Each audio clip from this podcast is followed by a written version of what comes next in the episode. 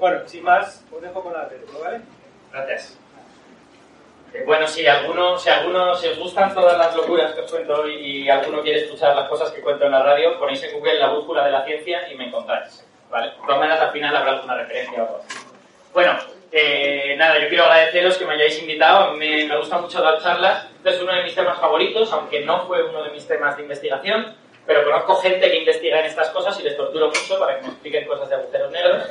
Entonces, poco a poco, pues uno va aprendiendo y lo que he aprendido, pues os lo voy a intentar contar. Eh, le he llamado a esta charla este asunto de mucho más que ciencia ficción porque los agujeros negros que normalmente vemos y que vosotros podéis haber visto en alguna película son estos de aquí, ¿no? Este agujero negro aparece en una película que seguramente habréis visto que se llama Interstellar. ¿Lo habéis visto? Me gusta mucho. Hay, hay físicos que la detestan, ¿eh? pero a mí me gusta mucho. Me parece, parece una película bastante buena. Eh, y este agujero negro además es muy realista. Se publicó un artículo científico con este halo de, luz alrededor del agujero negro y luego eso se usó para la película. Porque el premio Nobel de Física de este año, Kip Thorne, es el asesor científico de esta película. ¿Vale? Eh, entonces, bueno, en- salen en películas, se ven como objetos que tragan un montón de materia. Esta otra película es una película de los 90 que os recomiendo un montón si no la habéis visto. Se llama Event Horizon, o en, en español Horizonte Final, creo que se llamó. No es una peli de ciencia ficción, es una peli de terror, pero es una fantástica peli de terror que os recomiendo un montón. A mí me, me, me volvió loco en los 90. Eh, luego hay películas que no son tan buenas como esta de los años 70 que no os recomiendo, es un horror. Se llama The Black Hole, las secas. Eh, y si alguno jugáis a World of Warcraft, pues a lo mejor habéis visto esta, esta cosa. Es decir, aparecen un montón de agujeros negros en ámbitos de ciencia ficción, de videojuegos, de historias y tal. Y la pregunta realmente es, ¿qué es un agujero negro real? ¿Qué es un agujero negro en la naturaleza? No ya en la ciencia ficción, sino en la naturaleza. Yo os voy a intentar convencer hoy de que un agujero negro es. Nada más. Simplemente un espacio vacío separado del resto del espacio por una frontera. Ya está. Voy a intentar convenceros hoy de que cuando hablamos de agujero negro, estamos hablando de una región del espacio en la que no hay absolutamente nada. Nada, de nada, de nada. Dentro de un agujero negro no hay nada. Está totalmente vacío. A pesar de que todo el mundo sabe que pues, tienen una gravedad muy intensa y todas estas cosas. Entonces, yo hoy voy a daros argumentos para que os veáis que esto es mucho más parecido a un agujero negro que ninguna de estas cosas de aquí. Aunque visto desde fuera sí que se puede parecer a este otro objeto. Eh, para explicaros esto tengo que contaros algunas cosas de la teoría de la relatividad de Einstein, ¿vale? Eh, para empezar, os, tengo- os voy a contar un concepto que es muy sencillo y que supongo que todos os imaginaréis muy rápido, que es el de velocidad de escape. No sé si alguno habéis oído hablar de esta cosa alguna vez. La velocidad de escape, ¿sí? Si no, eh, se quejan los profesores, tendrían que haberlo oído. Eh, la velocidad de escape es básicamente la velocidad que necesitas tener para poder irte de un cuerpo con una cierta gravedad. En la Tierra, por ejemplo, son 11 kilómetros por segundo. Tú si le pegas una patada a algo y lo pones a 11 kilómetros por segundo, se va de en la dirección que quieras. Pero es muy fácil imaginar exactamente lo que es. Nosotros estamos en la Tierra y si cogemos un objeto como este y lo lanzamos, pues se cae, ¿vale? Cuando tú lo lanzas con poca velocidad, hace así y se cae hasta el suelo. Si lo lanzas con más velocidad, pues va a recorrer más distancia, pero se va a caer hasta el suelo también. Como la Tierra es esférica y no plana, si lo lanzas con mucha velocidad, va a terminar haciendo esto. Y va a terminar en una órbita circular y jamás caerá al suelo, ¿vale? Pero todavía no habrá escapado de la Tierra. Si lo lanzas con más velocidad que eso, se irá un poco más lejos, hará amago de escaparse, pero no lo logrará y vuelve otra vez. Está en una órbita elíptica. Fijaos que todas estas cosas que os estoy describiendo son órbitas alrededor de la Tierra, incluidos los que caen al suelo. Los que caen al suelo, si hubiesen podido, lo que harían es hacer elipses alrededor del centro de la Tierra, pero como está en la superficie, pues no lo logran. ¿Qué pasa si le das un poquito más de velocidad que esta? Pues el objeto se va, parece que va a entrar en una órbita elíptica, pero realmente. Nunca llega a dar la vuelta y se escapa hasta el infinito. Esto es una órbita parabólica y es la velocidad de escape. Ya si le das más velocidad, pues termina en una órbita hiperbólica o cosas de este tipo. Eh, entonces, la velocidad de escape es el mínimo que tú necesitas para poder escapar de cualquier cuerpo astrofísico. En los objetos normales, esas velocidades de escape son del orden de decenas o centenares de kilómetros por segundo. En cuerpos con muchísima gravedad, pues pueden ser miles de kilómetros por segundo, decenas de miles de kilómetros por segundo. El problema es que sabemos que nuestro amigo Einstein nos dijo en 1905 que hay una velocidad por encima de la cual nada puede ir, que es la velocidad de la luz. ¿Vale? No os voy a explicar todos los detalles de por qué, de es esto, porque necesito hablar de agujeros negros en algún momento, pero en la, teoría de la relatividad especial de 1905, Einstein encuentra que el espacio-tiempo está organizado de tal manera que nada puede viajar más rápido que la luz, que es este numerito aquí, 299.792.458 metros por segundo.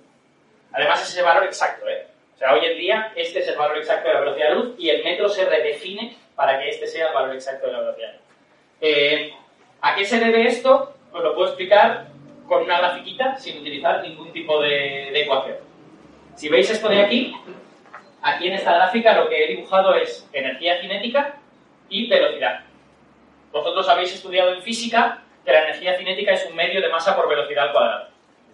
Eso es la gráfica verde que tenéis aquí. ¿Vale? Simplemente una parábola que sigue hasta el infinito y se acabó. La velocidad está en unidades de velocidad de la luz. Por lo tanto, 1 es velocidad de la luz, 0,5 es 50% de la velocidad de la luz, un 50% más que la velocidad de la luz. En la fórmula que vosotros habéis estudiado, la velocidad de la luz no tiene nada especial. Lo pones y sigue y ya está. puedes estar a dos veces la velocidad de la luz y aquí no ha pasado nada. ¿Qué es lo que aportó Einstein? Pues se dio cuenta de que esa fórmula era solo una aproximación para velocidades pequeñas. Es decir, si os vais aquí, os encontráis que la curva roja, que es la de Einstein, y la verde, que es la clásica, pues son muy parecidas. Pero que cuando tú te vas a velocidades altas, la ecuación de la energía cinética es diferente. Y lo que sucede es que tú añades eh, esta cantidad de energía y subes hasta el 50% de la velocidad de la luz. Añades esta otra cantidad y en lugar de irte hasta la velocidad de la luz, ya solo llegas hasta aquí. Lo vuelves a añadir otra vez y llegas hasta aquí, hasta aquí, hasta aquí, hasta aquí. Básicamente, lo que nos dice la ecuación de Einstein es que para acelerar algo hasta la velocidad de la luz necesitas una energía infinita. Nadie tiene una energía infinita, por lo tanto, nadie viaja más rápido que la luz. Punto pero. ¿Vale? Esto es simplemente darnos cuenta de que la física a la que estábamos acostumbrados es una aproximación a energías pequeñas. Y que cuando uno va a energías mucho más grandes, se encuentra con que no puede llegar a la velocidad de la luz. Entonces, primera definición de agujero negro. Es un cuerpo cuya velocidad de escape es mayor que la de la luz. Si tiene una velocidad de escape mayor que algo que nada puede alcanzar, pues quiere decir que nada va a poder escapar de ese cuerpo. Y esta es la definición que a todos nos explica. Es un objeto del que nada escapa porque haría falta ir más rápido que la luz y eso no, puede suceder. Esa definición es imperfecta. Les voy a dar luego una un poquito mejor. Pero nos permite imaginar las cosas. Eh, en esa definición esta frontera que yo os he dibujado aquí es el punto por debajo del cual la gravedad es tan intensa que la velocidad de escape es superior a la de la luz. Aquí la velocidad de escape es un poquito menor que la de la luz y las cosas pueden escapar. Aquí es un poquito mayor y ya nada puede escapar. Esta frontera se llama horizonte de sucesos. ¿vale? Y es lo que separa el interior del agujero negro, que es esa zona de la que nada escapa, del exterior. Pero con esto que os he explicado, todavía no puedo justificar que el agujero negro esté vacío. Todo esto que os he dicho antes, todavía no lo puedo justificar. Para explicaros eso, necesito hablaros un poquito de gravedad. Y vosotros habéis conocido la gravedad gracias a este caballero de aquí, que tenía muy mal genio, y que se llama Sir Isaac Newton, que hizo esta formulita de aquí, que es la fuerza de la gravedad. ¿vale?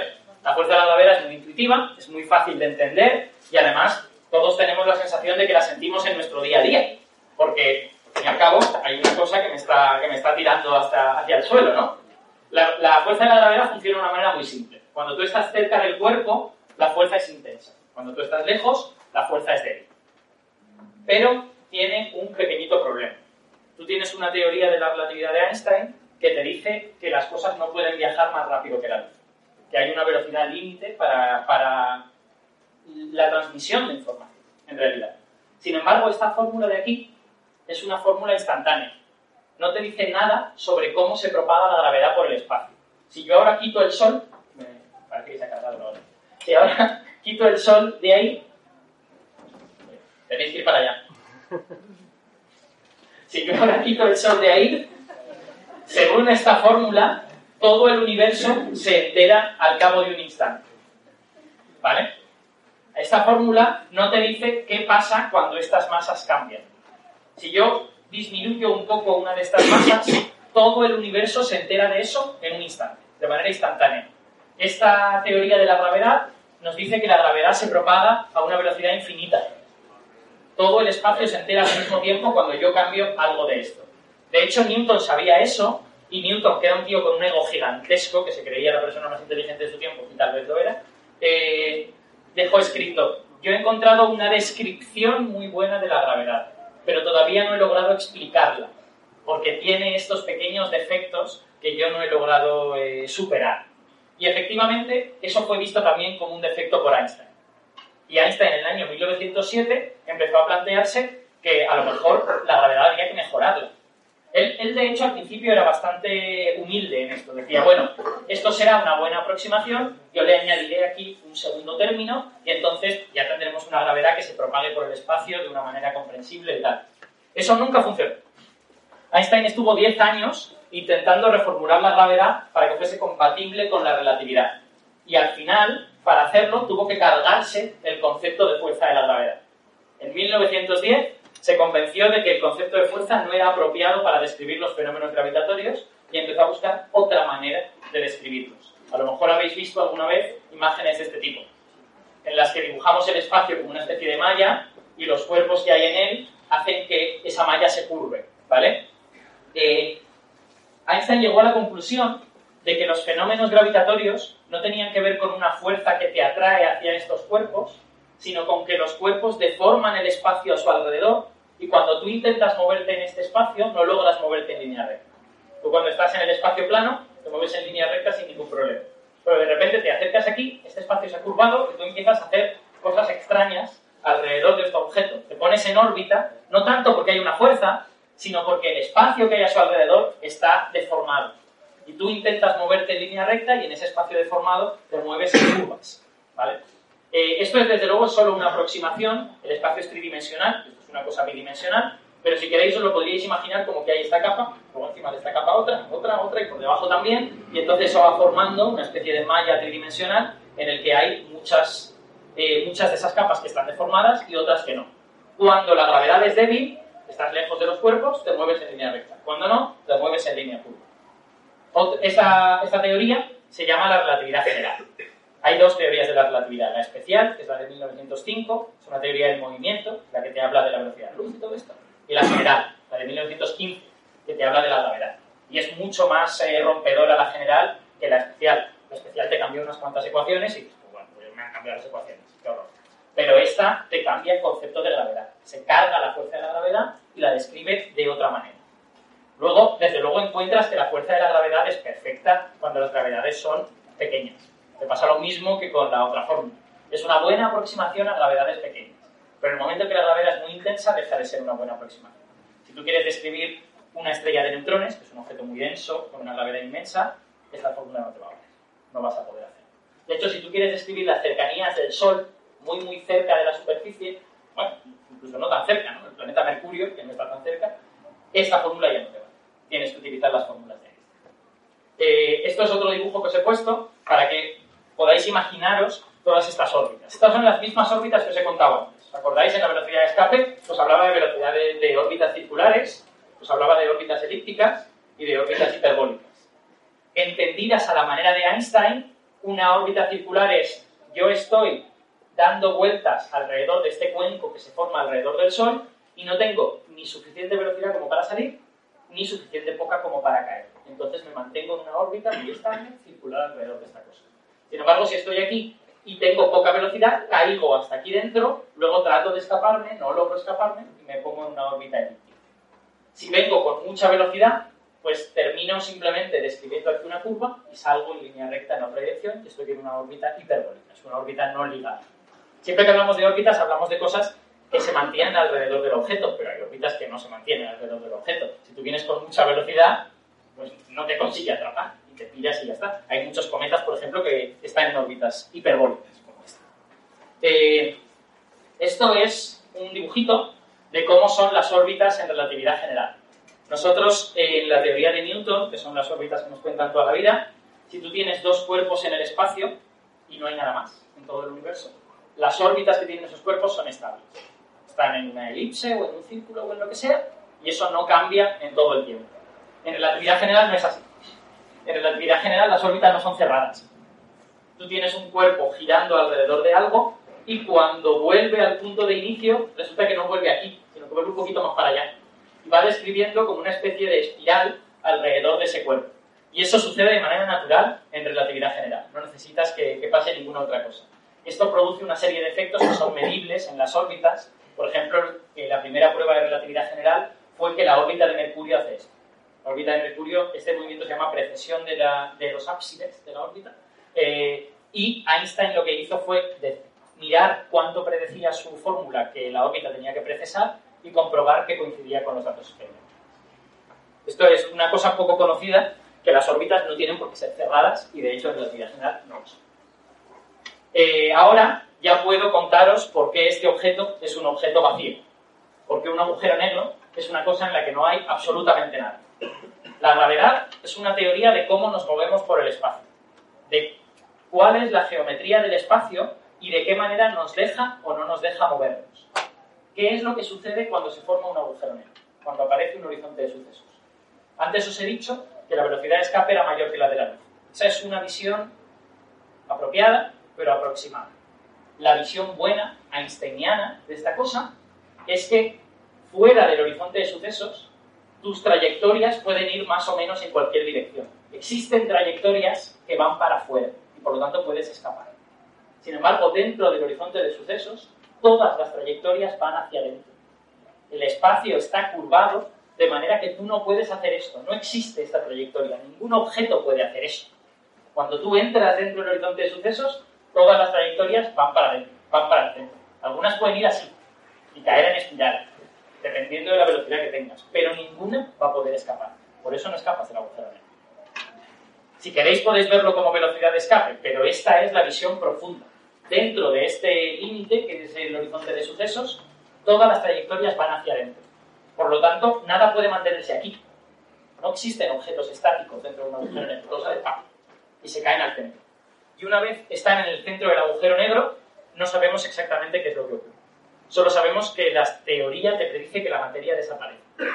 Si te crees la relatividad general, lo que la relatividad te dice es que toda la materia y energía cae al centro del agujero negro y allí se esfuma en un punto de volumen cero, de curvatura infinita y de densidad infinita. No sé si alguien os lo ha contado ya, pero en física los infinitos son muy mala noticia. Normalmente quieren decir que la teoría está rota. Entonces todos pensamos que la relatividad general es una teoría fantástica, pero se va a romper en este punto central, en el que predice curvaturas infinitas, densidades infinitas si nos creemos lo que la teoría nos dice, tenemos que pensar que toda la materia y energía cae aquí y se transforma en curvatura del espacio. Se transfiere al espacio-tiempo en forma de curvatura.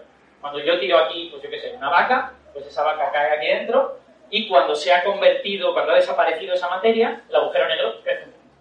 ¿Vale? Se ha convertido en curvatura que le ha permitido curvar un trozo un poquito más grande del espacio.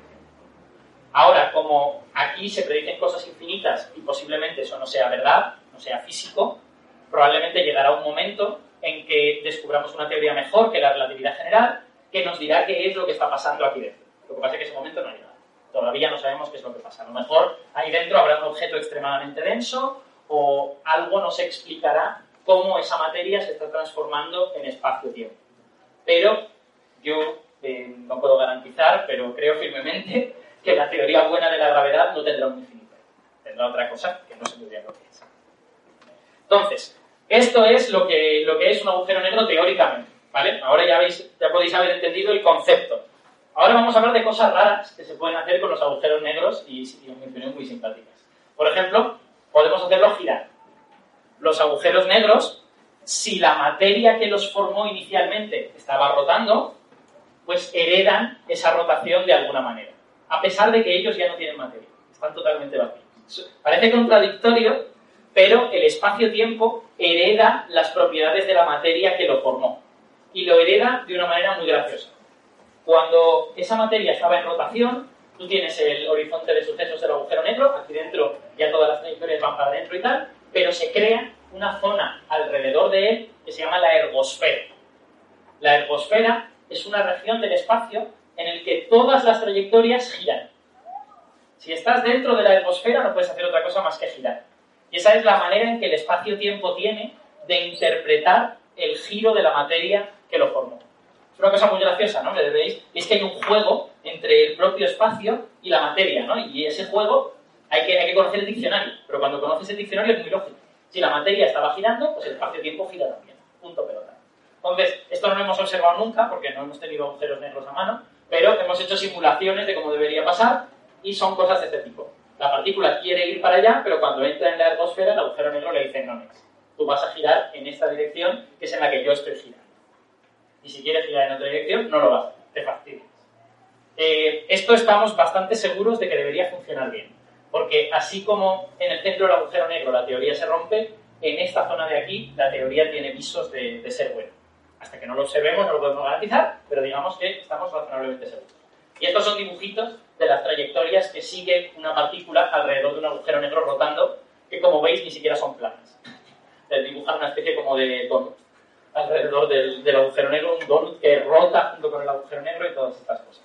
O sea que ya veis que la relatividad general se vuelve curiosa cuando, cuando pasan todas estas cosas. No sé si alguno, o sea, os estáis preguntando, bueno, ¿y de dónde narices sale todo esto? ¿no? O sea, yo os estoy hablando de objetos extremadamente exóticos ¿Cómo se forma un agujero negro?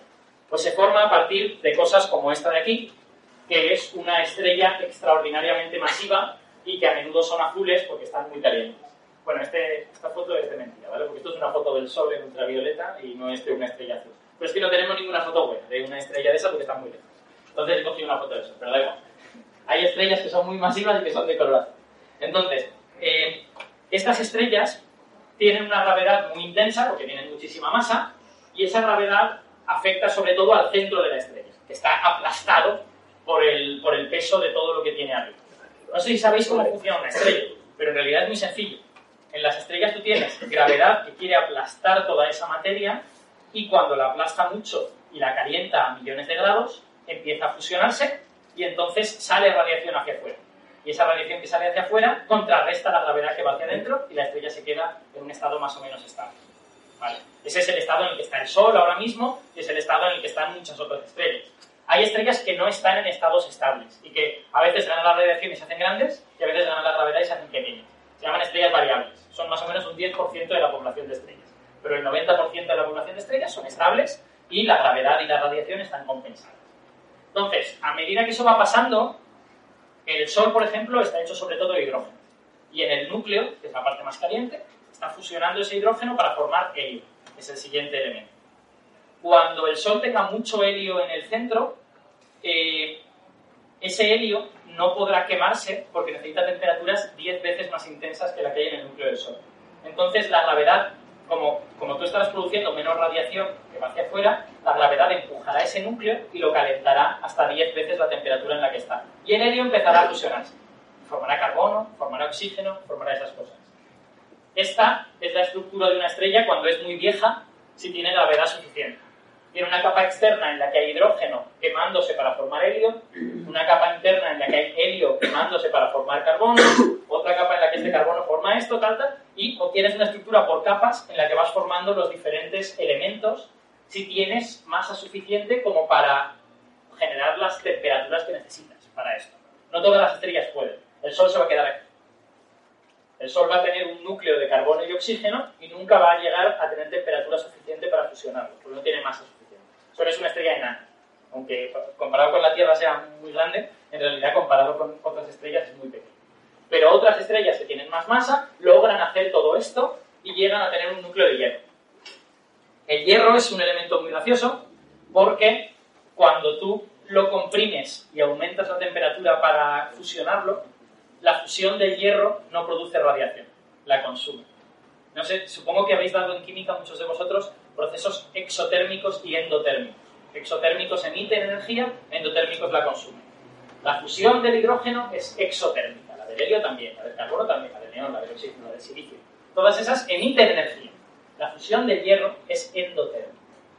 Cuando la estrella llega a tener un núcleo de hierro, y dice, vale, venga, voy a comprimir el hierro y lo seguimos fusionando y continuamos con toda esta historia, resulta que empieza a fusionar el hierro y el núcleo en lugar de calentarse se enfría y no emite nada. Entonces, en ese momento, este núcleo está sin red cayendo. No hay nada que impida que la gravedad lo destruya, lo, lo apriete hasta un volumen extraordinariamente pequeño. En este tipo de estrellas en la que esto pasa, ese núcleo puede convertirse en un agujero negro, porque comprime la materia en un espacio tan chiquitín que al final se forma un horizonte de sucesos y dentro de ese horizonte de sucesos toda la materia cae al centro y se forma esta, esta especie de eh, región vacía con gravedad autosostenible, que es lo que es un agujero negro. ¿vale? Eh, esta es una teoría muy bien fundamentada, todo el mundo le da mucho crédito, aunque por desgracia nunca hemos podido observar de manera directa uno de estos agujeros negros. Algo parecido a observar eso es esta nebulosa de aquí, que es una nebulosa famosa de, una, de un que está en el lugar donde se produjo una explosión estelar en el año 87. Vosotros que sois muy jóvenes, en el 87 no estabais vivos, pero yo lo recuerdo cuando era muy, pequeño. Eh, esto, cuando, cuando se produce todo este proceso que os he dicho, de comprimir el núcleo de hierro, todas las otras capas que hay salen rebotadas hacia el exterior y forman una enorme explosión que se llama supernova.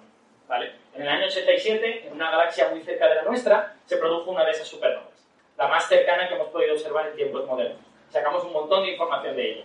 Hoy en día, en la zona de esa supernova hay esto, que es cómo se quedan todas esas capas exteriores de la estrella cuando las has reventado con un petardazo bastante importante. Eh, creemos que en el centro de aquí debería haber un objeto muy denso que no debería ser un agujero negro, tendría que ser una estrella de neutrones, es una...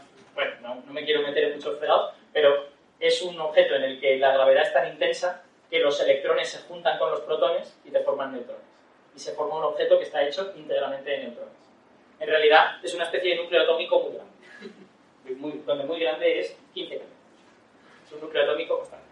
Eh, entonces aquí, por la masa de esta estrella, pensamos que debería haber una estrella de neutrones. Pero nunca la hemos logrado observar.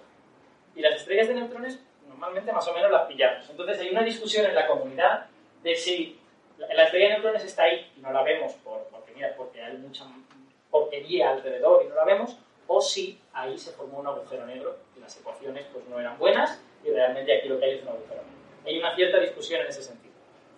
hoy en día los astrofísicos tienden a pensar que no hay un agujero negro, pero cuando hace cinco años pensaban otra cosa. Pero ahí podría haber. Aquí podría haber uno de estos objetos que se forman a partir de explosiones de estrellas. Solo tengo una última cosa sobre teoría de agujeros negros que es, vale, ya sabemos cómo se forman, ya sabemos qué cualidades tienen, ¿viven para siempre o llega un momento en que desaparecen? Esta es una pregunta relevante. Si tú le preguntas a Einstein, en la teoría de Einstein lo que dice es, el agujero negro es una cosa estable. Lo único que puede hacer es tragar materia y crecer a raíz de eso, convertir esa materia en curvatura y crecer. No hace ninguna otra cosa que eso. Pero sabemos que la teoría de Einstein no es la última teoría, o al menos lo sospechamos muy intensamente hay un señor que se llama Stephen Hawking, que es bastante conocido, que en el año 74 hizo un cálculo fabuloso en el que trató de unir la teoría de Einstein con la teoría cuántica. Eh, los que hayáis leído un poquito de divulgación, quizás sepáis que esa fusión de esas dos teorías es muy difícil de hacer y nadie lo ha logrado hacer bien a día de hoy. Eh, eso sería lo que se llamaría tener una teoría de gravedad cuántica. Si alguien estuvo en mi charla ayer, hablé un poco de gravedad cuántica. Eh, es muy difícil conseguir gravedad cuántica, pero Hawking, utilizando una aproximación y diciendo, vale, yo no quiero la gravedad cuántica total. Yo lo único que quiero saber es cómo se comporta la cuántica aquí, un poquito fuera del horizonte de sucesos. No me quiero ir aquí dentro, donde la gravedad es muy intensa y pasan cosas muy, muy complicadas. Me basta con saber qué es lo que ocurre un poquitín por fuera del horizonte de sucesos, cuando yo meto física cuántica. Y la respuesta que le dieron las ecuaciones es que cuando se forma ese horizonte de sucesos, instantáneamente empiezan a aparecer partículas que salen de él. El agujero negro parece estar emitiendo partículas continuamente. Y esas partículas tienen que venir de algún sitio. Ya sabéis que la masa se conserva, la energía se conserva. La energía no puede venir de la nada. Entonces, si el agujero negro está emitiendo partículas, quiere decir que esas partículas le están robando masa al agujero negro. Esta teoría, que se llama la teoría de la radiación de Hawking, bueno, aquí lo dibujamos como una especie de pelo. Eh, bueno, habría mucho que decir sobre el pelo en los agujeros negros. Eh, eh, aquí lo dibujamos como una especie de pelo. esta radiación de Hawking pensamos que si es real, le está robando masa al agujero negro y el agujero negro se está evaporando debido a que está emitiendo esa radiación. Lo que pasa es que se evaporan muy lentamente. De hecho, la teoría de Hawking es tan chula que te predice a qué velocidad se evaporan según cómo de grandes sean. Y te dice, los agujeros negros grandes se evaporan muy lentamente. Tardan 10 elevado a 90 años en evaporarse, que es un montón. O sea, el universo tiene ahora 10 elevado a... A ver si sé contar. 10 elevado a 10 eh, años. ¿vale? 10 elevado a 90 es como muchísimo más. O sea, que tardan mucho, mucho en evaporarse. Ahora, si el agujero negro es muy chiquitín, si tuviésemos un agujero negro del tamaño de pues, esta botella, no, esta botella es demasiado grande. Si tuviésemos un agujero negro del tamaño de mi uña, pues esto se evaporaría en un par de horas o tres horas, ¿vale? Se evaporaría muchísimo más. Eh, por desgracia no tenemos agujeros negros a mano para comprobar si esta teoría es verdad o mentira, pero el cálculo de Hawking parece muy sólido y todo el mundo le da mucho crédito. Y de hecho, estamos encontrando fenómenos análogos en otros sistemas en los que el horizonte de sucesos no es gravitatorio, pero podemos simular horizontes de sucesos en fluidos que se mueven, por ejemplo, y encontramos cosas similares a la radiación de Hawking. Entonces, bueno, hay crédito de que esto debería ocurrir, pero nadie lo ha observado. Y en física ya sabéis que hasta que no se observan las cosas, no podemos decir que sean verdad. Son solo cosas que están sobre el papel. Muy bien, pues os he contado todas estas cosas sobre agujeros negros, pero todo esto es teoría, ¿vale? No os he enseñado ni una sola imagen de un agujero negro. Ahora me podríais decir, pero no existe. O sea, tú nos has contado una fábula, pero realmente nadie sabe que existen los agujeros negros. Ahora voy a intentar convenceros de que no solo sabemos que existen, sino que tenemos pruebas muy definitivas en ese sentido.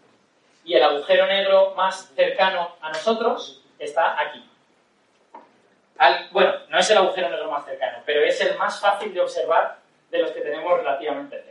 ¿Alguien sabe dónde está en toda esta imagen? En el centro de la Vía Láctea, sí señor. Aquí, en esta crucecita de ¿vale?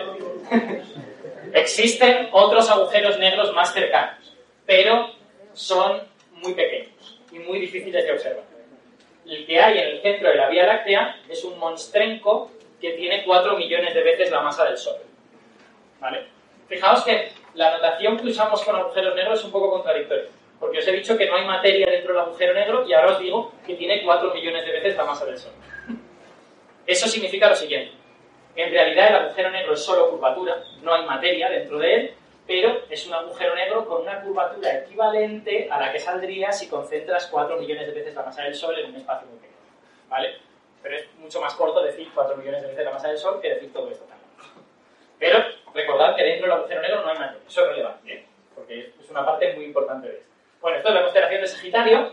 El centro de la galaxia está en esa constelación. Y como podéis observar, a pesar de que os he dicho que os voy a enseñar una imagen y que os voy a convencer de no sé qué, pues aquí lo que hay es oscuro. No se ve absolutamente nada. Está negro. Eso no está negro porque ahí no haya nada, sino porque el centro de la galaxia está lleno de nubes oscuras que nos lo tapan. ¿vale? Aquí de hecho, es donde está la mayor densidad de estrellas de nuestra galaxia. Y sin embargo, nosotros vemos muchas estrellas en este punto y prácticamente ninguna en este. Eso se debe a que hay una nube negra que nos está tapando todas las estrellas que hay detrás. Entonces, si queremos ver lo que hay ahí, no podemos recurrir a la luz. La luz no es capaz de atravesar estas nubes y no podemos usarla. Sin embargo, si nos vamos al infrarrojo, pues la cosa es un poco distinta. Seguimos viendo nubes, seguimos viendo cosas que nos tapan, pero esto es el centro de la galaxia y vemos mucho más de lo que veríamos con, luz visible. De hecho, vemos muchísimas más estrellas, porque todas las estrellas son bastante brillantes en el infrarrojo y se pueden detectar fácilmente. Sabéis que el infrarrojo es calor, todas las estrellas están más o menos calientes. Eh, aún así, esto no es suficiente para ver detalles, pero podemos irnos a otro tipo de fotos, como esta de aquí, que en mi opinión es bastante bonita. Esta es una combinación de infrarrojo, microondas y rayos X los que no estéis familiarizados con el espectro electromagnético, el infrarrojo tiene menos energía que la luz visible y más energía que la luz visible son ultravioleta, rayos X y rayos gamma. En general, cuanto más violentas son las cosas que suceden, más energía.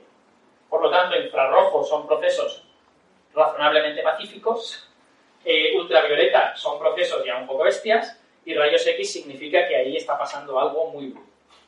¿Vale? Entonces, los rayos X aquí son lo que pintamos en blanco y en azulado, y el infrarrojo y microondas, que todavía tienen menos energía, las microondas que el infrarrojo, son lo que pintamos en amarillo y en rojo.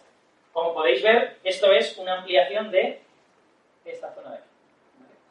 Ya no, es, ya no está en la misma escala, sino que hemos ampliado esa zona y lo que vemos es que hay unos cuantos puntos que brillan intensamente en rayos X porque están pasando cosas violentas, pero especialmente está este. En este están pasando cosas bastante brutas porque hay mucha emisión de rayos X. Luego hay pues, filamentos de, nebulosas que brillan en infrarrojo porque alguien las ha calentado y ahí hay, bueno, en esta foto hay tantísima física que uno se podría pasar una hora entera hablando de esta foto. Pero lo que a nosotros nos va a interesar es esto, que es donde está el centro de la galaxia. Lo ampliamos un poco más en rayos X, ahora ya solo ponemos rayos X porque queremos ver lo más violento que hay, y lo que vemos es que esta zona de aquí tiene estructura interna. Hay puntitos separados que emiten rayos X por separado. El que a nosotros nos interesa es este de aquí. Se llama Sagitario A estrella. Sagitario A estrella es el candidato al agujero negro del centro de nuestra galaxia. Le llamo candidato a pesar de que tenemos pruebas muy sólidas de que tiene que estar ahí. Pero es que dentro de seis meses, como os contaré dentro de un momento, seguramente ya no será un candidato, sino que será un hecho. Eh, ¿Por qué sabemos que esta cosa es un agujero negro? Pues por varias razones. En realidad, todos los agujeros negros que conocemos aplicamos el siguiente razonamiento. Podemos medir su tamaño utilizando rayos X y ondas de radio. No os he puesto imagen de radio, pero la medida de tamaño más precisa que tenemos hoy en día es con radio, no es con rayos X. Y utilizando radio, sabemos que este objeto de aquí es más pequeño que la órbita de Júpiter. ¿Vale? Que es bastante grande. la órbita de Júpiter es un trasto bastante grande. Pero sabemos que, como mucho, puede ser tan grande como la órbita de Júpiter. Luego le tenemos que medir la masa. Y lo que hacemos es, cuando sepamos la masa, la metemos en un tamaño como la órbita de Júpiter y vemos que nos dicen las ecuaciones. Entonces, ¿cómo le medimos la masa? De una manera súper bonita y muy divertida, que es esta aquí. Esto es un vídeo de YouTube en el que podéis ver órbitas de estrellas en el centro de la galaxia. ¿vale? Todos estos puntos son estrellas que brillan en el infrarrojo, son cosas sacadas con infrarrojo. Como podéis ver, estas estrellas están orbitando alrededor de una cosa que hay en el centro y que no brilla en el infrarrojo. ¿Vale? Lo hemos señalado con esa estrellita, pero ahí veis que no hay ninguna mancha infrarroja. Este es Sagitario A estrella. Y ahí hay algo, porque las estrellas están orbitando a su alrededor. O sea que evidentemente hay algo. Pero la gracia es que observando estas órbitas podemos medir la masa utilizando las leyes de Kepler. Súper guay. Utilizamos física del siglo XVI para medir la masa del agujero negro central de la galaxia. Observando el periodo y el tamaño de la órbita, podemos medir la masa de ese objeto. Y sabemos que, gracias a eso, que tiene esta masa de 4 millones de veces la masa del Sol. Entonces, nos vamos a las ecuaciones y le decimos a las ecuaciones, oye, ¿qué pasa si pongo 4 millones de soles en la órbita, en un tamaño de la órbita de Júpiter? Y las ecuaciones nos dicen, eso es demasiado denso, tiene que ser un agujero negro, no puede ser otra cosa. Entonces, siempre decimos lo mismo con los agujeros negros. O bien es un agujero negro, o bien la física conocida no sabe decirnos lo que es. Y esta es la conclusión con todos los agujeros negros conocidos y confirmados. Cuando los físicos decimos, no, esto es un agujero negro, lo que estamos diciendo siempre es lo mismo. Siempre es, o bien es un agujero negro, o necesitamos teorías nuevas que nos digan qué narices es. Eh, entonces, para ver este tipo de cosas, y comprobar si esto es un agujero negro o es otro tipo de objeto, no sé cuál de las dos cosas sería más noticia, ¿no? O sea, quiero decir, si descubrimos que es un agujero negro, fantástico. Es una cosa súper exótica, muy bonita, con una física muy chula. Si descubrimos que no lo es, tenemos que tirar a la basura de la relatividad general. Es mejor todavía, ¿no? Porque tenemos trabajo para 100 años más, para hacer una teoría mejor. Eh, entonces, ¿cómo vamos a averiguar si esto es un agujero negro? Pues vamos a utilizar cosas como esta. Esto es un radiotelescopio, ¿vale? Los, astrónomos llaman telescopio a cualquier cosa que sirve para ver el cielo. Cuando uno quiere ver luz, utiliza estos tubos, telescopios ópticos con espejos y tal. Cuando uno lo que quiere ver es ondas de radio, utiliza una antena, lógicamente. Entonces, este radiotelescopio está en el Pico Veleta, en, Granada, ¿vale? De, hecho, tengo una amiga que trabaja ahí. Eh, y mediante ondas de radio, ya os he dicho que es como se puede ver más detalles de este objeto que hay en el centro de la Vía Láctea. Entonces, solo con radiotelescopios como este no podemos llegar tan profundo y ver algo tan pequeño a esa distancia.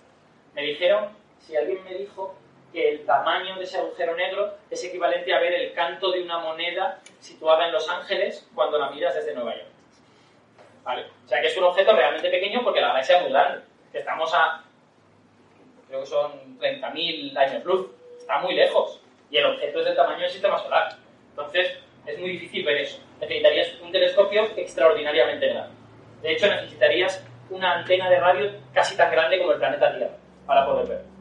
Por fortuna, eso se puede. No vamos a construir una antena del tamaño de la Tierra, pero hemos colocado radiotelescopios por todo el planeta y si esos radiotelescopios funcionan eh, de manera coordinada, simulan una antena tan grande como, como la Tierra. Tenemos un radiotelescopio en España, tenemos otro en Chile, otro en el Polo Sur, tenemos otro en México, Estados Unidos, Hawái. Todos estos radiotelescopios juntos forman una colaboración científica que se llama el Event Horizon Telescope, el telescopio del horizonte de sucesos. Se llaman así porque toda esta colaboración está hecha para poder acercarnos lo más posible a ese objeto del centro de la galaxia y tratar de fotografiar el horizonte de sucesos. Para comprobar si es negro o es otra cosa. ¿Vale? Entonces, obviamente esto no es lo mismo que tener un telescopio del tamaño de la Tierra. Si tuvieras un telescopio del tamaño de la Tierra, verías mucha más, mucha más radio y tendrías mucha más precisión. Pero a nivel de cómo de grandes son las cosas que puedes observar, te basta con colocar objetos a lo largo de la Tierra y usarlos todos conjuntamente. Estos radiotelescopios, ¿qué hicieron? Que ya está hecho. Eh, lo que hicieron fue observar este objeto durante varios días a la vez y viendo las diferencias entre lo que observaba uno y otro, van a deducir cosas sobre su forma, sobre su brillo y todo esto. Por ejemplo, te llega una onda de radio proveniente de Sagitario a Estrella y llega primero a la Antártida. Dos milisegundos después llega a Chile. Eh, cuatro milisegundos después se observa en México. Un rato después se observa en España, si, si es que está en esta otra orientación. Viendo esas diferencias entre los tiempos, tú puedes deducir cosas sobre ese objeto. Porque sabes que el radiotelescopio que más cerca estaba de ese objeto ahora mismo era el de la Antártida. Entonces es normal, ya ha llegado a él primero, pero sabiendo que ya ha llegado a este después y viendo las diferencias en todo eso, tú puedes reconstruir la forma de ese objeto. Eso se hizo en el mes de abril de este año. Tuvieron, por fortuna, cinco días de observación eh, limpia. Que para hacer este tipo de medidas necesitas que todos los radiotelescopios puedan ver el objeto a la vez. Y eso no es trivial, porque si está nublado en uno, ya no lo tienes. ¿vale? Entonces tuvieron cinco días en que los cielos estaban bien en todas partes y pudieron observar a la vez. Y eso debería ser suficiente para poder observar algo. ¿Y qué es ese algo? Bueno, no lo sabemos hasta que no esté procesada la información, debería estar o bien a finales de este año o bien a principios del que viene. Como esto se retrasa, yo siempre digo que va a estar en mayo, pero a lo mejor resulta que está en enero. Y lo que creemos que vamos a ver es algo parecido a esto. Esto es una simulación, ¿vale? No es una foto, pero es lo que esperamos ver. ¿Qué es lo que se dibuja en esta simulación? Bueno, este objeto del centro de la galaxia, aunque es un agujero negro, os he dicho 300 veces, que brilla muy intensamente en rayos X, en ondas de radio y tal y ninguno se ha quejado, cosa que me sorprende. Porque se supone que son negros. ¿Por qué emiten en rayos X y en ondas de radio? No es el agujero negro el que está emitiendo, sino que es la materia que tiene a su alrededor. Este agujero negro tan grande está tragando materia continuamente y esa materia está girando a su alrededor. Y cuando se acerca al agujero negro se calienta hasta millones de grados, empieza a emitir rayos X como una moto y ondas de radio y todo tipo de cosas. Entonces, lo que vamos a ver realmente no es el agujero negro, el agujero negro no emite nada. Lo que vamos a ver son las ondas de radio que emite esta materia. Y como esa materia está dando vueltas muy rápido alrededor del agujero negro, lo que vamos a ver es la materia que viene hacia nosotros muy brillante y la que se escapa en la otra dirección muy débil. No sé si habéis oído hablar del efecto Doppler alguna vez. El efecto Doppler es lo que hacen las ambulancias cuando se acercan a vosotros y se alejan de vosotros cuando una ambulancia se acerca hace ni, no, ni, no, y luego no, no, no, no, no, ¿vale? La, la frecuencia de las ondas cambia según la velocidad del objeto que las emite. Entonces, la luz de la, de la materia que viene hacia nosotros es más azul de lo que esperaríamos. Y la luz de la materia que se aleja es más roja.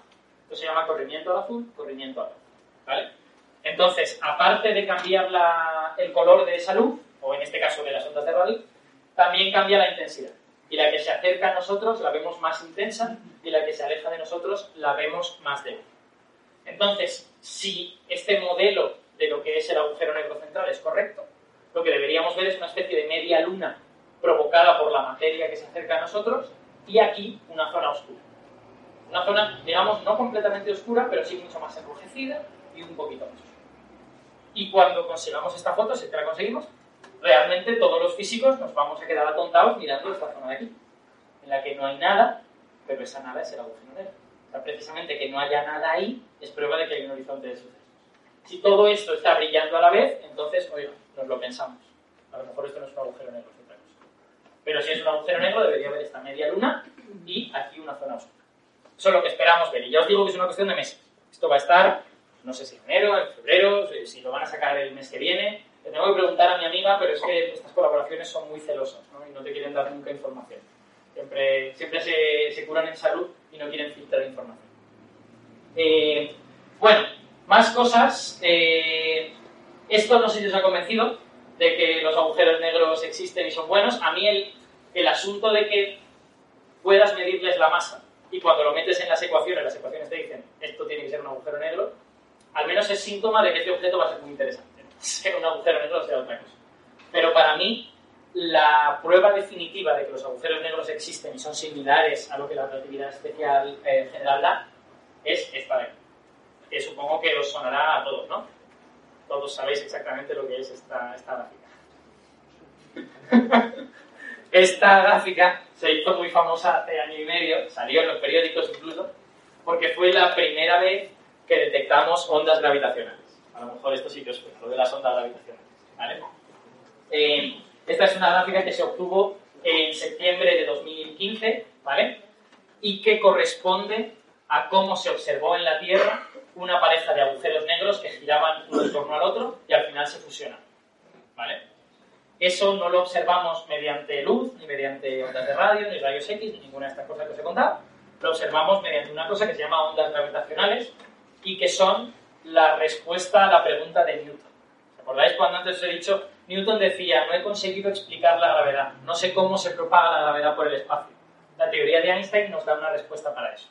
Como el espacio-tiempo es flexible y las masas lo están sometiendo a estrés continuamente, cuando esas masas se mueven, el propio espacio-tiempo está vibrando continuamente y se emiten ondas en el espacio-tiempo que viajan por ahí. Esas ondas son ondas de gravedad. ¿vale? Es el espacio-tiempo vibrando, esos son ondas de gravedad. Es la manera en que la gravedad viaja por el espacio. Entonces, para detectar estas ondas de gravedad, tenemos primero que imaginarnos cuál es el efecto físico que producen. ¿Vale? Porque yo os digo que el espacio está vibrando y yo supongo que os quedáis más o menos igual. Entonces, ¿qué significa que el espacio vibre? Nosotros somos seres hechos de materia y estamos colgados en el espacio-tiempo. Ese espacio-tiempo es una especie de cuadrícula en la que nuestros átomos están colocados. Si la propia cuadrícula se mueve, hace así, los átomos se acercan y se alejan, se acercan y se alejan.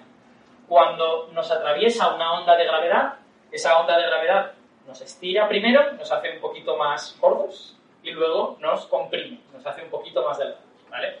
Desde luego no lo suficiente como para que nadie lo note, son cambios de tamaño infinitesimales, muy, muy pequeños, pero si tienes el instrumento adecuado, puedes verlos.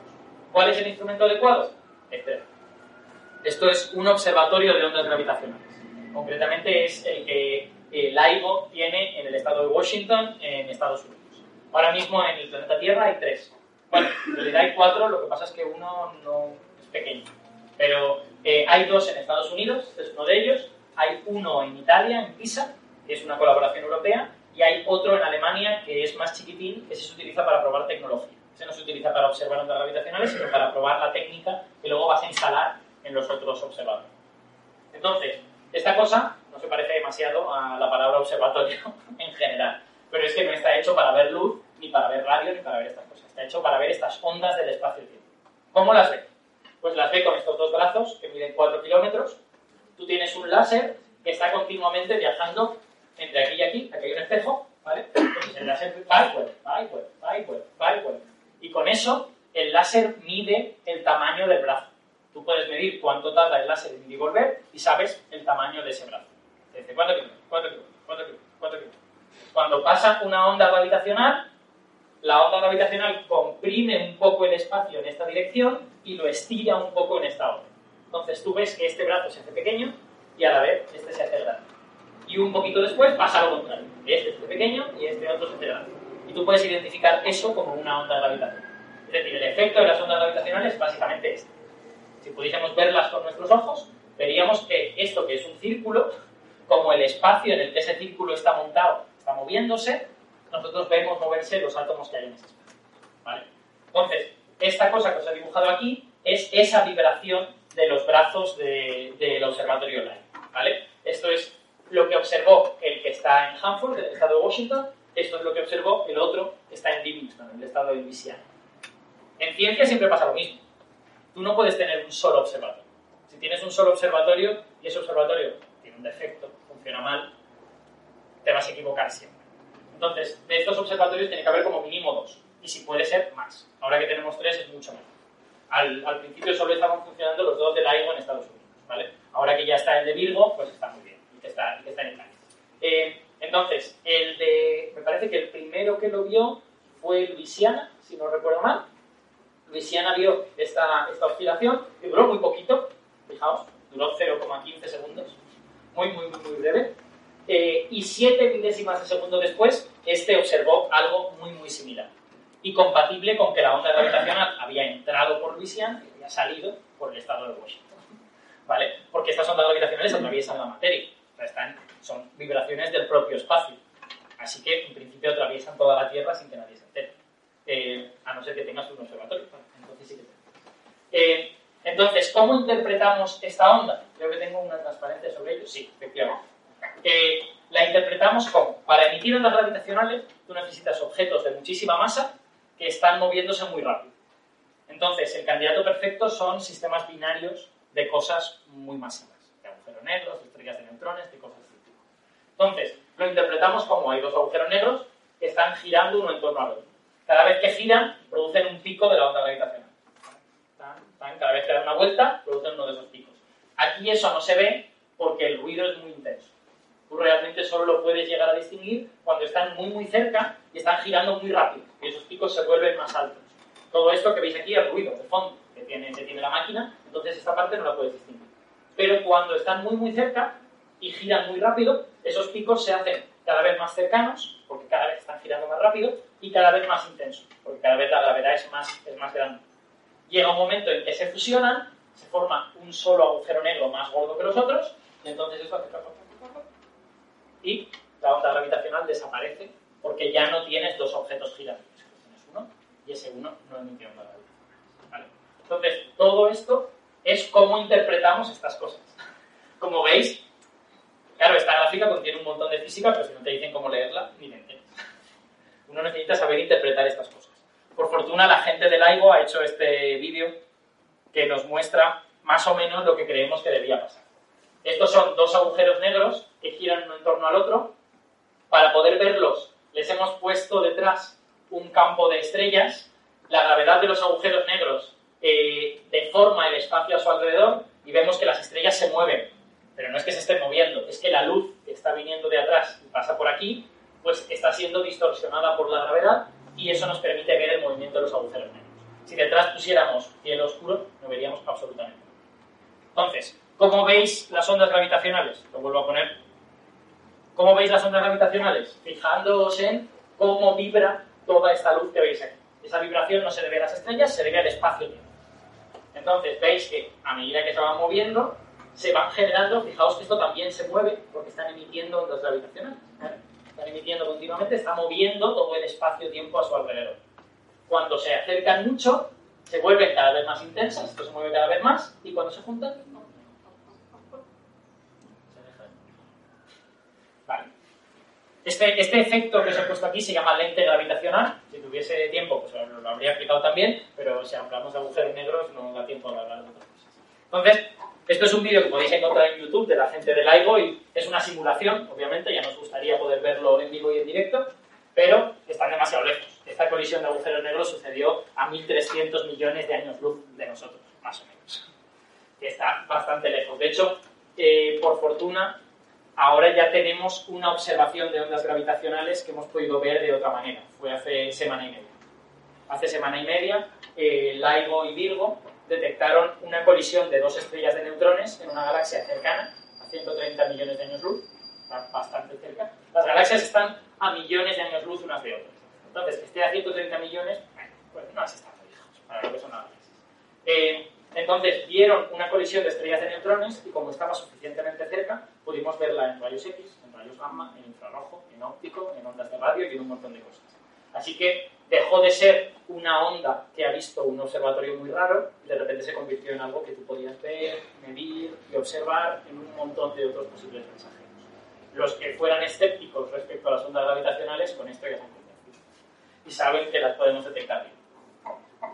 Eh, y nada, con esto eh, termino más o menos lo que os quería contar. Eh, espero que tengáis preguntas de estas cosas. Yo creo que os he contado un montón de cosas y espero que haya sido de manera ordenada. Así que muchísimas gracias.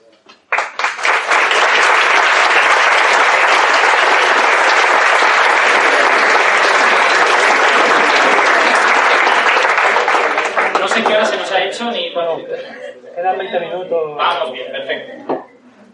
Preguntas, dudas, quejas, Yo tengo una pregunta. por favor. Vamos a ver. Usted, usted es estudiante de segundo de eso, ¿no? Sí, de segundo de eso. Que repito. repito muchos años. Que por lo que he entendido yo siempre, vamos a ver, tenía una, una imagen mental del agujero negro como cuando tú abres el desagüe del, del lavabo, empieza a girar la materia y se va a otro sitio porque disminuye su energía. Pero lo que te quiero preguntar, ¿el agujero negro es plano o en realidad es una esfera hueca? Y el horizonte de sucesos es como un borde alrededor. Es cierto, no lo he dicho, es tridimensional, es una especie de esfera. Si no, el que sea una esfera o no depende de si gira. Si, si no gira, es una esfera perfecta. Si gira, tiene una forma ligeramente ahuevada, pero solo ligeramente ahuevada. Lo que voy, no tiene salida de la materia por ningún sitio, ¿verdad? Que se sepa, no. Vale, eso es lo que quería saber. Es decir, eh, las ecuaciones son compatibles con que haya salidas. Es decir, si tú coges las ecuaciones, puedes construirte una solución en la que la materia va al centro del agujero negro y luego sale en otro punto del espacio en lo que se llama un agujero blanco. Pero nunca se han observado agujeros blancos. Y agujeros negros se han observado muchos. Entonces esto nos hace pensar que los agujeros blancos probablemente no existen. Quiero decir, un agujero blanco sería una cosa escandalosa. Es una zona del espacio en la que está saliendo materia extraordinariamente caliente por un tubo. Entonces, deberías verlo. Serían, serían lugares muy visibles en el, en el universo y sin embargo no hemos visto nunca ninguno. Es que, vamos a ver, la visión que, con la que pintaban los agujeros negros es una zona negra, pero si es así tridimensional sería una zona de luz Zona de luz, ¿por qué? por el horizonte de sucesos. El horizonte de suceso en principio es oscuro. No entiendo por qué dices que debe ser una ¿Oscuro? Es que tenía otra idea equivocada, que la luz se ponía a girar alrededor del negro. Puede hacerlo, pero no durante un tiempo infinito. Es decir, eh, la gravedad del agujero negro hace que todas las trayectorias a su alrededor estén muy curvadas. Entonces la luz puede dar vueltas al horizonte de sucesos, pero le dará vueltas y en un momento dado saldrá para afuera o en un momento dado se meterá para adentro. Hay una órbita, una sola órbita alrededor del agujero negro, la que se llama la fotosfera, si no recuerdo mal, en la que la luz tiene órbitas estables, pero es infinitamente delgada. Entonces, eh, realmente no tienes, no, no vas a tener esa luz ahí dando vueltas infinitamente. O bien cae para adentro o bien sale para afuera. Ahora bien, si tú tienes cerca del agujero negro una fuente de luz, como puede ser un disco de acreción, es que, que si la acreción está eh, brillando continuamente. Entonces la luz del disco de acreción se arremolina alrededor del agujero negro y tú la ves como esta especie de aureola que vemos en Interstellar también. Pero para eso es de tener una fuente de luz ahí, permanente, porque esa luz no permanece eternamente ahí. Prueba de ello es que tú la estás viendo. Si permaneciese eternamente dando vueltas no la verías. Más preguntas. ¿Ninguna? No puede ser. La mano. Has dicho que cuando el agujero negro eh, absorbe la materia y se la come, eh, crece, ¿no? Sí, efectivamente. Entonces, ¿es posible que crezca, lo suficiente, que crezca lo suficiente para poder ir absorbiendo materia y hacerse mucho, mucho, mucho más grande? Eh, sí, y en principio creemos que esa es la razón de que haya agujeros negros supermasivos, como este de 4 millones de veces la masa del Sol. Se va haciendo más grande, cada vez se come más estrellas, cada vez se come más cosas, y va creciendo, creciendo, creciendo, un poco sin control. Y eso significaría que en un futuro muy, muy, muy, muy, muy lejano podría llegar a comerse todo entre unos y otros podrían llegarse a comerse entre ellos y todo. Sí, es decir, cosas, cosas como esta que hemos visto te demuestra que los agujeros negros en- hay momentos en que se destruyen unos a otros, ¿no? O sea, no se destruyen, se juntan y forman un agujero negro más grande. Eh, si la pregunta es si toda la materia del universo terminará dentro de agujeros negros, eh, eso no lo sabemos. Pero los modelos nos dicen que probablemente no. Los modelos nos dicen que las galaxias, eh, en las galaxias va a suceder lo siguiente. Tú tienes objetos que se encuentran, ¿vale? De manera relativamente cercana, por ejemplo, dos estrellas, llegan y entonces hacen así, por gravedad, y una se va hacia adentro y otra se va hacia afuera. Una termina con más velocidad de la que tenía y escapa, y otra se va hacia adentro. Entonces, después de muchos miles de millones de años y muchos encuentros de este tipo, pensamos que las galaxias expulsarán la mayor parte de sus objetos al espacio intergaláctico. Pero eso sí, los que se queden aquí dentro terminarán formando parte de agujeros negros, que son los que hay en el centro de las galaxias. O sea que sí, mucha materia terminará dentro de agujeros negros, pero mucha otra terminará volando por el espacio intergaláctico. Y una vez que, como has dicho que en, se meten en una especie de agujero negro y van a, la- a una, a una cuarta dimensión. Ajá, bueno, es un agujero de gusano, lo que... sí. ¿Y al- eso sería posible dentro de, una, de unos años? ¿O eso podría llegar a ser posible? A ver, los agujeros de gusano son objetos teóricos, ¿vale? Las ecuaciones los permiten, pero nunca los hemos observado. Eso sí, su aspecto visto desde fuera no sería muy distinto al de un agujero negro. Así que podríamos estar viendo agujeros de gusano y no saber que los estamos viendo. Dicho esto, en las ecuaciones de Einstein, los agujeros de gusano son inestables. Es decir, existen y se convierten en agujeros negros relativamente rápido. Y no, y no permiten viajar durante mucho tiempo. Ahora, ya os, yo ya os he comentado que sospechamos que las ecuaciones de Einstein no son, las, no son la última respuesta. Entonces, quizá cuando conozcamos la teoría que supere a la de Einstein, podamos decir si los agujeros de gusano son razonables o no lo son. Por ahora no hay pruebas de su existencia y sobre todo, si hay un agujero de entrada, tiene que haber uno de salida. Y entonces nos pasaría lo mismo que con los agujeros blancos. Veríamos zonas del espacio en que está saliendo materia porque se está metiendo en el, en el otro lado del agujero de gusano y eso no lo hemos visto. Entonces, da la sensación de que está un poco desfavorecido que eso se pueda, pueda suceder. Pero es una física muy desconocida porque no la podemos hacer en el laboratorio. Así que afirmar, afirmar, no podemos afirmar mucho. Da la impresión de que es complicado, pero eh, imposible yo no diría nada. Más preguntas. ¿Los agujeros negros se mueven por sí solos o por la acción de otros cuerpos? por las dos cosas. Quiero decir, tienen el, el agujero negro, a pesar de que no es un cuerpo material, es una región del espacio vacío, es una región en la que la gravedad se autosostiene. ¿vale? Es una región en la que la curvatura del espacio ya no necesita materia para mantenerse. Simplemente es una región curvada y se puede mover como si fuera un objeto material, a pesar de que no tiene, no tiene materia. Entonces, se mueven por sí solos y también les afecta la gravedad de otros objetos, como a todas las cosas porque a cualquier cosa que se mueve le afecta la curvatura del espacio-tiempo, y el agujero negro no es una excepción. Y tienen movimiento propio, ¿vale? Tienen los agujeros negros, pues los que son pequeñitos se mueven alrededor del centro de la galaxia, como todo el mundo. o sea, quiero decir, su dinámica es similar a la de un objeto material. Simplemente pues, no es un objeto material, es una zona de gravedad autosostenida. Más preguntas. ¿Es posible que un agujero negro de tanto tragar materia llegue a un punto en el que sea tan grande que colapse o se... Esa es una buena pregunta. Eh, hay gente que ha mirado eso y que dicen que más de 50.000 millones de veces la masa del Sol a lo mejor no pueden tener, porque se producen... eh, ¿qué es lo- que pasaba ahí? Déjame que, lo recuerde. Eh, ¿Sabéis lo que, lo que es la ruptura por mareas?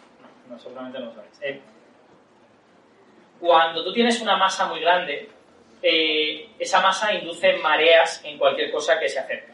Como por ejemplo, la, Luna hace que la parte más cercana de la Tierra a la Luna se vaya un poco para arriba y la parte más lejana se vaya un poco para abajo. Como que abombas la Tierra con la gravedad de la Luna.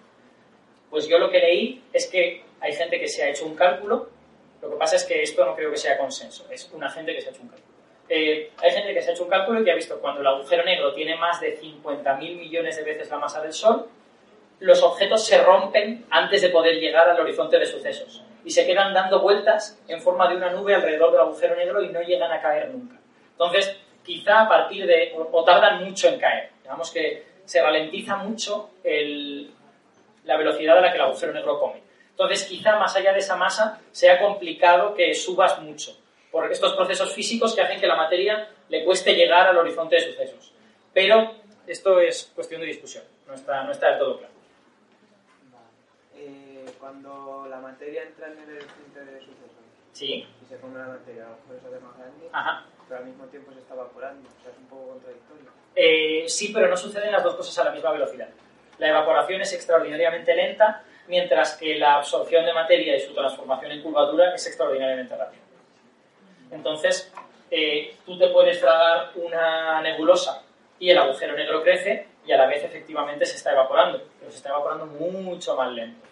Con lo que tú en primera instancia, si mirases, solo notarías el aumento y no el, el- la disminución.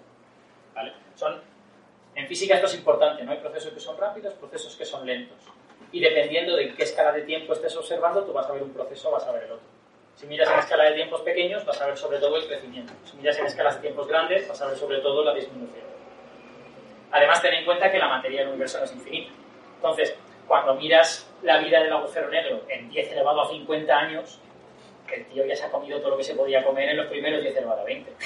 El resto del tiempo se pasa así y ya le da tiempo de evaporarse. ¿Vale? Esta es la cosa, la materia se acaba. Más. Mm, Es que yo tenía entendido que la infrarradiación de Hawking lo que explicaba era que pa- partículas que aparecían gracias a la cuántica en el borde del, del horizonte de, sucesos, Ajá, le- eh, partes como los protones sí. salían de, o sea, podían tener la velocidad suficiente para escapar del agujero negro y así explicar el calor que... O sea, lo que explicaría sería que los agujeros negros son calientes, pero no pensaba que, que explicaba eso, ¿sabes? La evaporación. A ver, eso que has descrito es una explicación clásica de la radiación de Hawking. Clásica quiere decir que viene de los 80 o algo así. Eh, no es el cálculo de Hawking original. Es decir, Hawking, tú estás hablando de que se crean pares de partícula-antipartícula y uno del miembro del par sale fuera mientras que otro se mete para adentro. Entonces, cuando sale fuera una partícula de materia y una partícula de antimateria entra para adentro, esa partícula de antimateria como que resta masa al agujero negro. Esta es un poco la idea. Eh, ese no es el cálculo de Hawking. Yo no sé de dónde ha venido esa explicación, pero yo no la he visto en ningún libro de física. Eso sí, he leído un artículo de un cosmólogo que la citaba, con lo que entiendo que debe de tener algo de sentido. Pero yo la, la explicación de Hawking que yo vi es que él se calculaba. eh, claro, como no vinisteis a mi charla ayer mucho, eh, él se calculaba eh, utilizando, utilizando campos cuánticos, eh, se calculaba que era el vacío, ¿vale? Que era el estado sin partículas. Lo que en física llamamos vacío cuántico es el estado en el que no tienes ninguna partícula, ¿vale? Y ese estado es un estado físico, que tiene energía y que tiene una serie de propiedades y tal. Entonces, lo que Hawking se calculó fue cómo era el vacío antes de la formación del agujero negro y después de la formación del agujero negro. Y se dio cuenta de lo que tú consideras vacío antes de la formación del agujero negro, después de la formación del agujero negro está lleno de partículas. Entonces, tú vas hacia el agujero negro con una caja vacía y cuando llegas y se ha formado el agujero negro la abres y está llena de partículas. Eso es la radiación de Hawking. Son partículas que aparecen y que tú antes piensas que no deberían estar ahí. Y han aparecido porque el agujero negro ha modificado la geometría del espacio y eso cambia la definición de lo que es vacío y no es vacío. Este es el cálculo de Hawking. Ese cálculo se puede expresar como tú has dicho y ambas cosas son equivalentes. ¿vale? Pero el cálculo de Hawking tiene una debilidad, que es que es un cálculo estático. Es decir, él solo ve que salen partículas de ahí, pero no ve que decrezca la masa del agujero negro. Eso es algo que deducimos del hecho de que están saliendo partículas, de algún sitio van a tener que salir. Pero el cálculo de Hawking no es dinámico, es estático. Entonces, todo está en... Hola. Todo está en, eh, un poco entre comillas. Hasta que la radiación de Hawking no se observe, no podemos garantizar que, eso realmente está ocurriendo y que los agujeros negros se, se evaporen. Hay que esperar a que eso se vea experimentalmente. Los, los cálculos teóricos pueden ser traicioneros. No sé si he respondido a tu pregunta. Eh, sí, sí. Creo que he divagado un poco. Más preguntas. Por favor. Si un cuerpo se queda justo en el medio de dos agujeros negros, su masa se estiraría hasta partirse en dos y irse dedicado a un agujero negro, o la suma de las puertas se. Depende. Eh, depende de muchas cosas. De cómo de grande sea el cuerpo, de cómo de lejos estén los agujeros negros, de cómo de grandes sean los agujeros negros. Si todo es equitativo y están suficientemente lejos el uno del otro, van a tener un punto de equilibrio inestable. Eh, es decir, va a tener un punto en el que efectivamente la gravedad se anula, pero en el momento en que tú te vas un centímetro a la izquierda, te caes al agujero negro a la izquierda. Te vas un centímetro a la derecha, te caes al agujero negro a la derecha. Entonces, esta situación que planteas es imaginable, pero no es físicamente realizable. Porque siempre vas a estar una micra más a la izquierda o a la derecha de lo que deberías, y al final ese cuerpo terminaría cayendo a alguno de los dos agujeros negros. Es- tiene sentido, pero como es un punto de equilibrio inestable, pues al final ningún cuerpo termina en esos, en esos puntos. Sí, que con que uno pierda un poco más de masa que el otro, incluso. Claro, exacto, efectivamente. Y, y eso tampoco lo puedes controlar, ¿no? A lo mejor no tiene un gramo más que el otro o alguna cosa de estas. Esos, esos cálculos se pueden hacer con cualquier tipo de cuerpo. Eh, hay puntos en las órbitas de los cuerpos en donde la gravedad se anula. En la, en la Tierra y el Sol, por ejemplo, también pasa. Se llaman puntos de Lagrange. Y tú puedes colocar satélites en los puntos de Lagrange y ahí la gravedad es pequeña al final el satélite se te va del punto de Lagrange, pero si tú le pones unos cohetes para mantenerlo ahí, pues puedes mantenerlo durante muchos años y tal. Pero son todos puntos inestables en donde los cuerpos no pueden permanecer mucho tiempo a no ser que tengan propulsión. Si tienen propulsión, entonces. sí. Más. No va a haber vida dentro del, del agujero negro en sí. Si el agujero negro, por ejemplo, se traga a nuestro planeta, la vida de nuestro planeta seguiría siendo igual dentro del agujero negro. No, porque nos convertiríamos en un espagueti extremadamente caliente. ¿Vale? Quiero decir, la vida, la vida en la Tierra... a ver, esto no es necesariamente así, ¿vale? Me voy a explicar.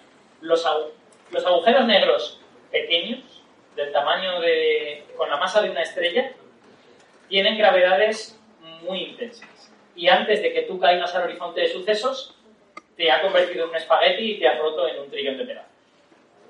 ¿Vale? Con lo que la vida desaparece.